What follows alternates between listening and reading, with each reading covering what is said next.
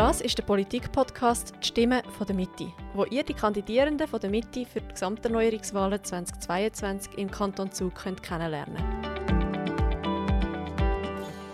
Herzlich willkommen, liebe Zuhörerinnen und Zuhörer, zur heutigen «Stimmen der Mitte»-Folge. Schön, dass ihr mit dabei seid.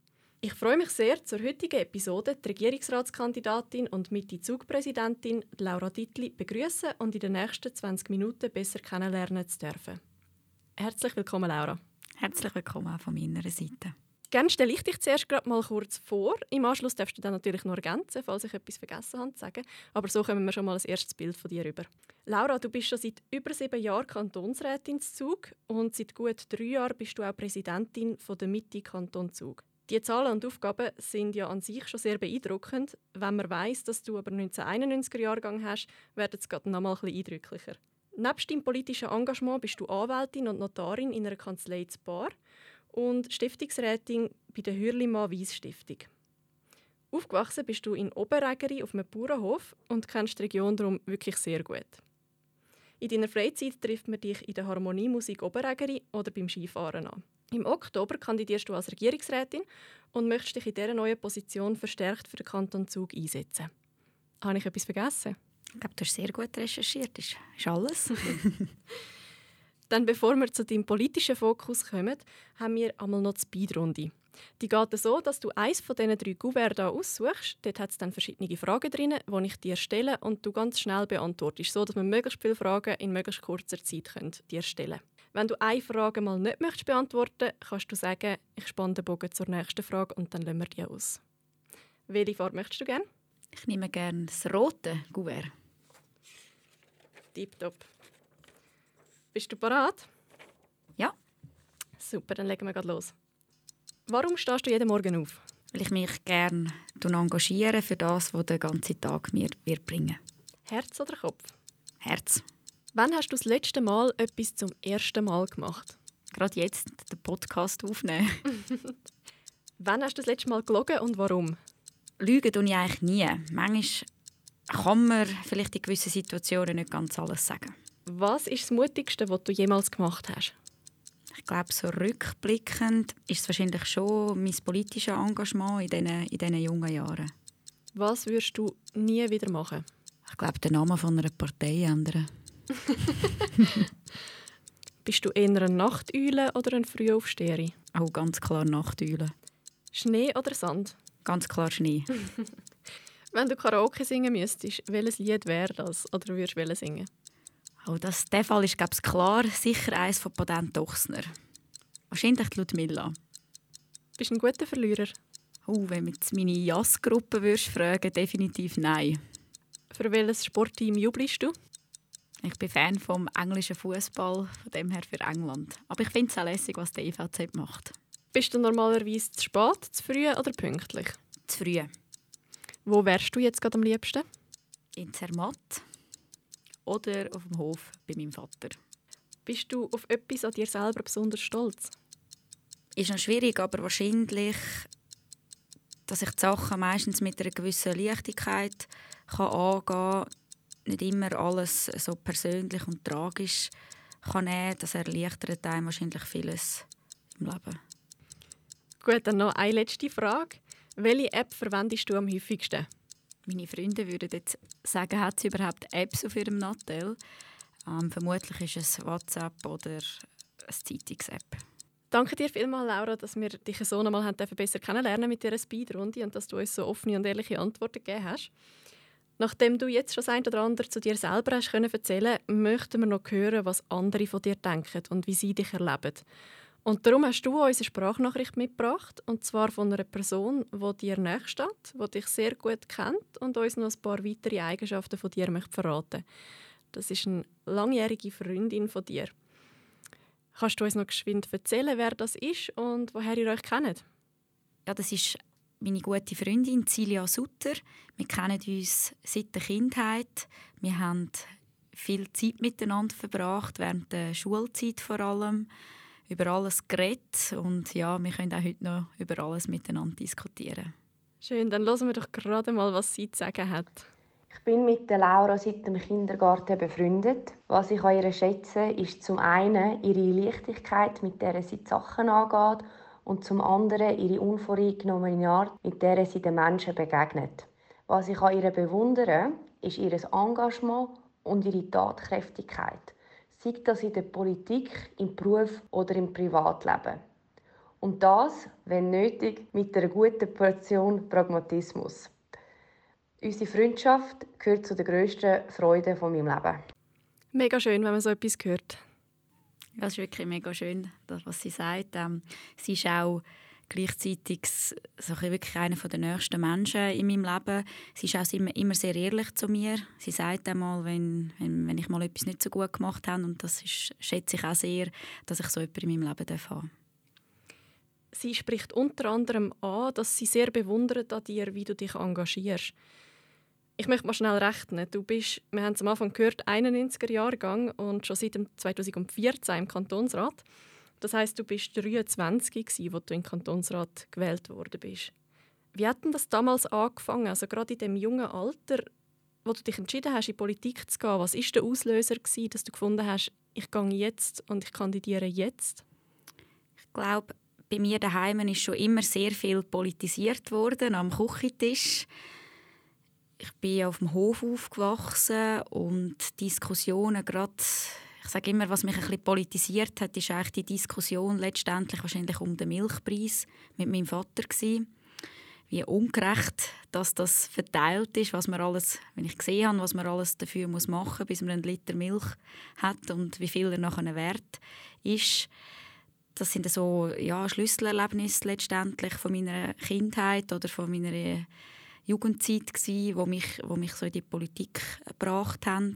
Der zweite Aspekt ist sicher noch mein, mein, mein Studium. Dort ist man natürlich näher an der Gesetzgebung und dann fängt einem das auch an zu interessieren. Was meinst was ist der Vorteil für dich als so junge Person im Kantonsrat? Ich glaube nicht, dass ich irgendeinen Vorteil hatte. Ich habe einfach eine völlig andere Sicht gehabt, oder und manchmal immer noch, ich bin ja immer noch jung, ähm, auf, auf, auf, gewisse Sachen. Ich bin vielleicht auch ein bisschen unvoreingenommener gewesen, weder, weder andere Parlamentarierinnen und Parlamentarier. Was sicher noch spannend war, ist, ähm, wenn, ich, wenn ich geredet habe am Anfang von meiner Kantonsratskarriere, sage ich jetzt einmal, ist es immer mucksmüsli still im Saal. Es sind nicht alle rumgelaufen und haben noch Privatgespräche geführt, weil es haben wahrscheinlich einfach alle wissen, was hat jetzt da die Jungen zu sagen. Du hast vorher angesprochen, dass du auch geprägt worden bist durch äh, die politischen Gespräche, die ihr bei euch am Familientisch hatten, auf dem Hof. Deine Schwester, die Valerie Dittli, ist jetzt gerade kürzlich ähm, gewählt worden im Kanton Watt in die Regierung und ist jetzt dort Staatsrätin. Wenn du im Oktober in den Regierungsrat ähm, gewählt wirst werden, dann wäre das eine Premiere für die Schweiz. Ihr wären zwei Schwestern, die in zwei unterschiedlichen Kantonen in der Regierung wären. Ist das für dich eine zusätzliche Motivation oder ist das eher ein Druck, den du verspürst durch das? Ich glaube, es wäre tatsächlich wirklich etwas, was es noch nie gegeben hat in der Schweiz. Ich habe das auch noch ein bisschen recherchiert. Ähm, für mich ist das ganz klar eine zusätzliche Motivation. Es ist wahnsinnig, was meine Schwester jetzt gerade kürzlich in dem Kanton Watt erreicht hat. Und ja, das motiviert mich, mich auch da im Kanton Zug ähm, zu engagieren und einen erfolgreichen Wahlkampf zu führen. Ich nehme an, ihr tauscht euch auch ab und zu aus über euer politisches Engagement. Was denkt ihr oder denkst du, ist der grösste Unterschied zwischen dem Kanton Watt und dem Kanton Zug? Wo könnte Zug noch vom Kanton Watt lernen? Also zum ehrlich sein, wir haben ja nicht wahnsinnig viel Zeit in den letzten paar Monaten für den Austausch, weil meine Schwester ist doch recht ähm, engagiert in dem Wahlkampf gewesen. Ähm, wir haben beide sehr bewe bewegte und ähm, herausfordernde Leben. Ähm, aber ich glaube, der grösste Unterschied zwischen den beiden Kantonen ist sicher Größe vom Kanton. Mhm. Der Kanton Zug ist doch sehr, sehr familiär. Ich sage auch, wenn man will, kann man an einem Abend kann man äh, in allen äh, Gemeinden vom Kanton Zug sich irgendwie eine halbe Stunde an einer Versammlung aufhalten. Und das ist im Kanton Watt definitiv nicht möglich. Ähm, das ist so weit auseinander. Es hat unzählige von Gemeinden, wo meine Schwester vor dem Wahlkampf auch gar noch nie davon gehört hat. Ähm, ich glaube, das ist der größte Unterschied. Sonst ja, es liegt halt auch noch der Röstigraben, sage ich jetzt einmal so, zwischen den beiden Kantonen. Es ist ein, Es ist äh, die Sprache, die Ansichten. Sehr vieles ist von mir aus gesehen schon sehr gut im Kanton Zug, funktioniert sehr gut. Vielleicht kann der Kanton Zug manchmal noch ein bisschen von der, von der, von der Wattländer Offenheit lernen. Bevölkerung im Kanton Watt, allgemein in der Westschweiz, ist eine sehr offene Bevölkerung. Man findet einfach den Zugang zu den Leuten. Das hat meine Schwester jetzt auch dürfen erleben in ihrem Wahlkampf. Ja, das ist vielleicht etwas, wo wir noch uns von den Westschweizer ein bisschen abschneiden. Du hast es auch vorher schon kurz erwähnt und ich habe es auch in der Einführung erwähnt, dass du auf dem Bauernhof aufgewachsen bist, dass auch die Milchpreise bei euch immer ein grosses Thema sind. Inwiefern spielt das jetzt noch in deiner Politik eine Rolle? Die Landwirtschaft, das Gewerbe, ist das eines deiner Fokusthemen? Es ist sicher ein sehr wichtiger Bereich in meiner politischen Tätigkeit. Wir haben kürzlich im Kantonsrat auch wieder einen Vorstoß eingereicht in Bezug auf eine ressourcenschonende Landwirtschaft.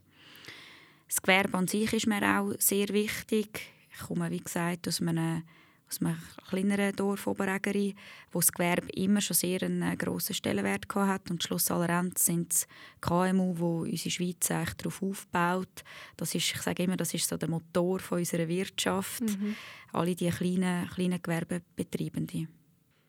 Du hast auch, das passt auch zu dem Thema als ein Hauptanliegen, die Vereinbarkeit von Familie und Beruf. Wo siehst du dort den Bedarf? Ich glaube, da gibt es noch viel zu machen. Da sind wir äh, noch nicht so weit, wie wir eigentlich sein aus meiner Sicht. Ähm, es, es, hat überall Fachkräftemangel und das hat auch wesentlich damit zu tun, dass viele gut ausgebildete Frauen nicht, nicht können im, im Beruf bleiben weil halt Voraussetzungen nicht da sind. Ich sage jetzt mal Stichwort äh, Tagesschulen, ähm, Kinderbetreuungsmöglichkeiten generell, die auch für alle erschwinglich sind. Das sind Themen, die mir sehr am Herzen liegen.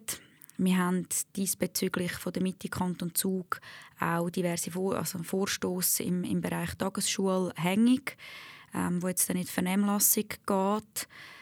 Ähm, das ist mir natürlich sehr wichtig. Ich sage immer, sollte irgendwann sollten die Tagesschulen so selbstverständlich sein wie die obligatorische Schule.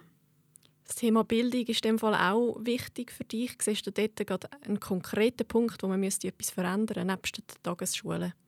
Ich glaube, wir haben ein sehr gutes, nach wie vor ein sehr gutes Bildungssystem in der Schweiz. Ich sehe aber auch dort Herausforderungen, dass, dass man alles, alle Ausbildungen als gleichwertig ähm, kann anschauen kann, dass man in jedem Bildungs-, auf jedem Bildungsweg ähm, etwas kann erreichen kann. Das finde ich sehr wichtig.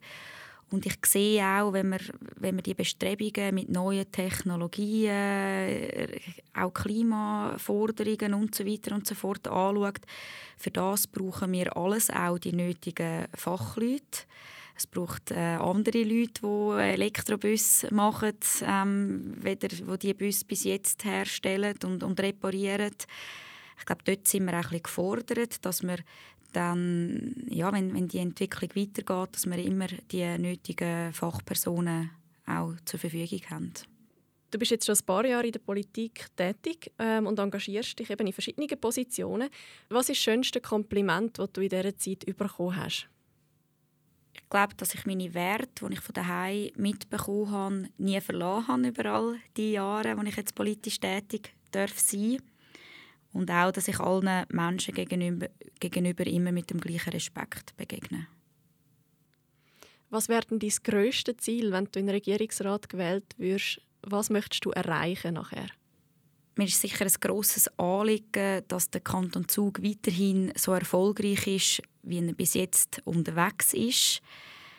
Und dann gibt es noch viele kleinere Sachen, Stichwort Mobilität, wie wir vorher schon davon geredet haben, Vereinbarkeit von Familie und Beruf stärken und auch dafür zu schauen, dass unser Kanton lebenswert bleibt für alle Generationen, von jung bis alt.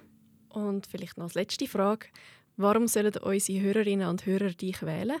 Ich bin mich gewohnt, Verantwortung zu übernehmen. Und ich würde das gerne auch für den Kanton Zug in den nächsten Jahren in der Regierung machen. Ich möchte mich einsetzen für die Zuger Bevölkerung, für die Wirtschaft, für das Gewerbe, dass unser Kanton Zug so lebenswert bleibt, wie er jetzt ist. Danke vielmals für den Einblick in deinen politischen Fokus, Laura. Um jetzt losgelöst von meinen Fragen nochmal ein bisschen ähm, mehr zu erfahren über deinen Fokus oder über dein Engagement, haben wir dich im Voraus gebeten, ein neues Wort zu erfinden. Also ein Wort, das es so noch nicht gibt, aber das deine politischen Absichten und Ziele beschreibt. Was ist das für ein Wort und warum hast du das ausgesucht? Es war eine wahnsinnig schwierige Aufgabe. ich bin nicht so ein kreativer Mensch, aber ich habe mich für das Wort «pragmaschieren» entschieden. Das hat einerseits den Wortteil Pragmatismus und andererseits Engagieren drinnen. Pragmatismus, das ist mir sehr wichtig. Ähm, ich finde, Politik sollte da sein, um Lösungen zu finden und nicht zum Problem bewirtschaften. Engagieren, das ist, glaube ich, ähm, das ist jetzt aus dem Gespräch ein bisschen herauskristallisiert. Das liegt mir sehr am Herzen. Ähm, ich bin engagierter Mensch in den Vereinen, im Beruf, aber sicher auch in der Politik. Danke vielmals für die spannende Worterfindung, Laura. Jetzt zum Abschluss von dem politischen Teil im Podcast haben wir jeweils noch unser Würfelspiel, wo du jetzt gerade live eine Zahl würfelst. Die ist den sechs Fokusthemen von der Mitte zugeordnet. Und dann darfst du noch abschließende Worte zu dem Thema sagen. Die sechs Themen sind Solidarität, Freiheit, Verantwortung, Familie und Beruf, Wirtschaft und Gewerbe und gesunder Lebensraum. Du darfst gerne würfeln, Laura. Das Eis, Solidarität. Ja, da kommt mir gerade das Wort Generationensolidarität in den Sinn.